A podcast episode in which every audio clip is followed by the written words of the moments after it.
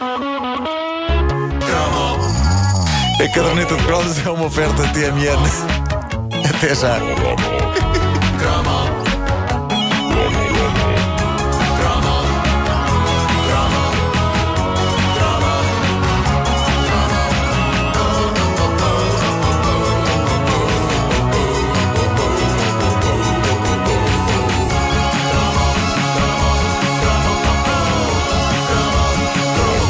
Anos 80 foram muito cromos, mas a cromice estendeu-se de forma ainda marcante pelos anos 90. É verdade. E em 1995 atingiu um dos seus pontos máximos quando, naquilo que parece hoje um momento de loucura coletiva que tomou de assalto toda a gente, desde o povo português até à própria direção da RTP, o país parou para ver um especial em horário nobre, em direto, sobre a presumível autópsia a um extraterrestre um filme perturbador, captado supostamente em Roswell em 1947 e revelado com pompa e circunstância em meados da década de 90. E a coisa mais extraordinária é que aquele material, que é possivelmente a coisa mais farsola e evidentemente fajuta, já vendida como imagens reais, aquele material foi tratado como informação relevante. Basta lembrarmos que a liderar esta emissão histórica da RTP estavam dos jornalistas mais credíveis e reputados da estação, José Rodrigues dos Santos, que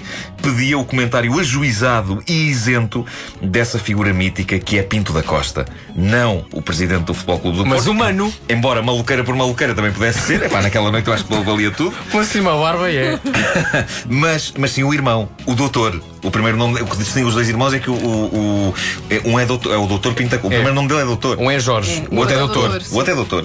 Ah, e, e, portanto, eh, o médico legista eh, é, é entrevistado por José Rodrigues dos Santos em direto, eh, comentando as imagens. Vamos ouvir o início da emissão, é magnífico. Sr. Professor Pinto da Costa, muito boa noite. Boa noite. Nós vamos agora ver autópsia. Eu gostaria de falar sobre, esta autópsia porque nós vamos mostrá-la agora. É este momento em que nós vamos mostrar a autópsia na íntegra. São 18 minutos, hum, são imagens chocantes. Eu penso que, se houver pessoas sensíveis, não devem ver este, este filme. Oh, Zé, E, são sobretudo, eh, crianças não devem ver este São filme. falsas. Eu gostaria de tornar Zé. muito claro eh, este aviso. Sim, sim. As crianças ver coisas bem piores, é. Pessoas que se deixem impressionar por bonecos de borracha a serem esquartejados por tipos mascarados de cirurgiões, não vejam isto. Porque eu acho que há um público que é muito sensível a este tipo de Ah, coisa. Eu acho que as crianças foram as primeiras a perceber. Boneco. Eu acho que sim, acho que sim. Mas a verdade é que, como que seguindo a velha máxima dos ficheiros secretos, na altura todos nós quisemos acreditar. Mas era isso que eu te ia perguntar. Isso não foi em plena febre X-Files? Eu acho que foi um bocadinho antes, se não me engano. antes? Ah, mas, mas o tempo É encarregou-se se de provar. durante justificava um bocadinho, mas assim não. Não, acho que, acho que antecedeu um bocadinho. Mas o, o, o tempo acabou por provar que este filme se tratava de um embuste que assegurou ao seu inventor uma belíssima quantia na venda das imagens a canais como a Fox. Aliás, nem foi o tempo que provou isso. Foi o próprio criador da coisa que, em 2006, revelou ao mundo que sim, criou aquelas imagens só para fins de entretenimento. E, no fundo, para fins de ver pessoas respeitáveis a perder tempo e a fazer figuras tolas analisando aquilo que é, no fundo, uma brincadeira. Seja como for, aquela noite de 1995 marcou muito boa gente, mesmo que o Dr. Pinto da Costa tivesse passado o serão a desmontar aquilo e a fazer o papel da única voz da razão naquele estúdio. Vamos ouvir. O que é que nesta fase, portanto, isto é normal, eh, na altura, antes da autópsia, o cirurgião... Eh, Eu um diria, estudo eu diria que nesta autópsia é tudo anormal. Tudo anormal. Começaria por dizer que é tudo anormal. É começar pela forma como- como- primeiro, digamos que o, o- o- médico, o médico está a palpar o abdômen com um cuidado exagerado que dá a impressão que ele tem medo que vai estourar qualquer coisa, modificar Não é qualquer pá! Que se está, que se está a ver. Bom, ok. eh, eu acho que voz da razão teria sido logo dizer no início, meus amigos, estamos aqui a perder tempo, podíamos era ir jantar ao Gambrinos. em, vez, em vez de estarmos aqui a olhar para isto. Mas as imagens prosseguem com os cirurgiões que, eh, como alguém já escreveu alguns na net sobre isto, os cirurgiões pegam nas tesouras como alfaiates e não como cirurgiões. Eh, e os cirurgiões fazem a dada altura uma incisão atrás da orelha do extraterrestre. Lembro-me disso, E, lembro-me disso. É isso que deixa o Dr. Pinto da Costa realmente revoltado. Mas o fundamental do problema está aqui. Nós estamos a ver uma incisão, essa incisão vai começar a sangrar mas é um corte de imagem. o que é perfeitamente irreal. E eu desafio, seja quem for em qualquer parte do mundo, que depois de fazer uma incisão daquele género, haja sangue consoante ali está. E tenho fotografias que propositadamente fiz hoje de manhã, num cadáver, para mostrar a falsidade do que se está aqui a ver. Mas Vamos, vamos ver as imagens. Queremos ver humor!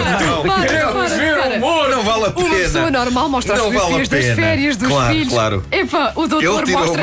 Hoje de manhã fizeste autópsia e estão aqui as fotografias. Mas o que foi da forma como de repente o Dr. Pinta Costa passou a ser o Tarzan da borda. Eu Pois foi, desafio, eu desafio- eu- qualquer pessoa! Eu por momentos julgava que ia haver pancadaria, pá, que, que, que ia lá alguém lutar contra Oh, o doutor, Dr. mas Pinta não Costa. fotografias das férias nas Maldivas. Não, tenho Ah. deste cadáver. Desta- Deste cadáver que foi hoje de manhã e repare que fez uma incisão ao nível da orelha e não sangrou.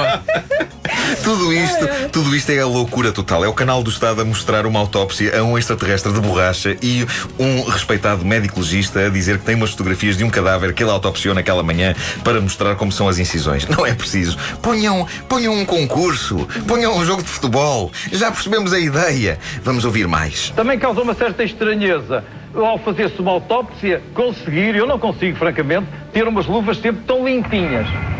As luvas só vão aparecer sujas em determinada altura quando está a mexer a cabeça. Que vamos ver a seguir.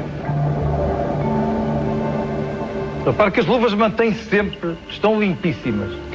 Numa autópsia normal haveria mais sangue do que estamos a ver ali? Bem, não há comparação. Digamos que haveria toneladas de sangue se quiser ir ao exagero. Bom, eh, eu acho que isto é dos momentos mais malucos de sempre da história da televisão em Portugal. mas Isso foi horário nobre. Uh, foi em horário nobre, ali depois do telejornal. Uh, mas mas, uh, é também um dos mais deliciosos pela disponibilidade destas pessoas credíveis em estarem a alinhar em material digno do Jornal do Incrível.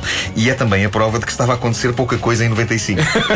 Acima de tudo isso. Seja como for, nunca mais, nem antes, nem depois, nós voltámos a ouvir em horário nobre palavras tão poéticas como estas a serem proferidas. E agora vamos ver, digamos, o erro do- da abertura da cabeça.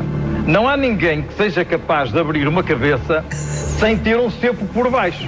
Porque quando fosse serrar, serrava tudo, serrava a mesa. Quer dizer, é absolutamente imprescindível. Ali é, é, há, há esse, há esse lápis.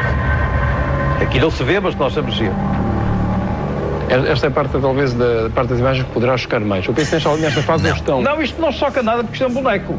Não são assim, mas se calhar um dos Não, espectadores ninguém. poderá Desde chocar. que as pessoas estejam a ver da impossibilidade disto se tratar de um corpo, isto, isto é nitidamente um boneco. Isto é nitidamente um boneco. Ou seja, a partir dessa altura, o Dr. Pinto da Costa começa claramente a perder a paciência. Começa a perder a paciência e a coisa segue por estes caminhos. Isto é um espetáculo, não é?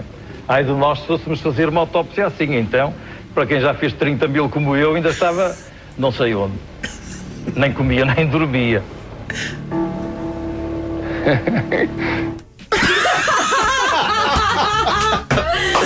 É pá, eu gosto tanto deste, deste risinho de José Rodrigues dos Santos. Como se ele estivesse a pensar. No que eu me meti. Agora é impossível voltar para trás, não é? Bom, momentos de galhofa e descontração. Ah, o que é certo é que me lembro desta transmissão ter sido um sucesso. No dia seguinte, toda a gente falava disso. Vocês vão se lembrar. ah, em, em todo o lado se falava disto. Ficou famosa também a paródia que o Hermano José fez no programa Parabéns uns dias depois e onde era abordada a temática do pipo como parte essencial do corpo de um extraterrestre.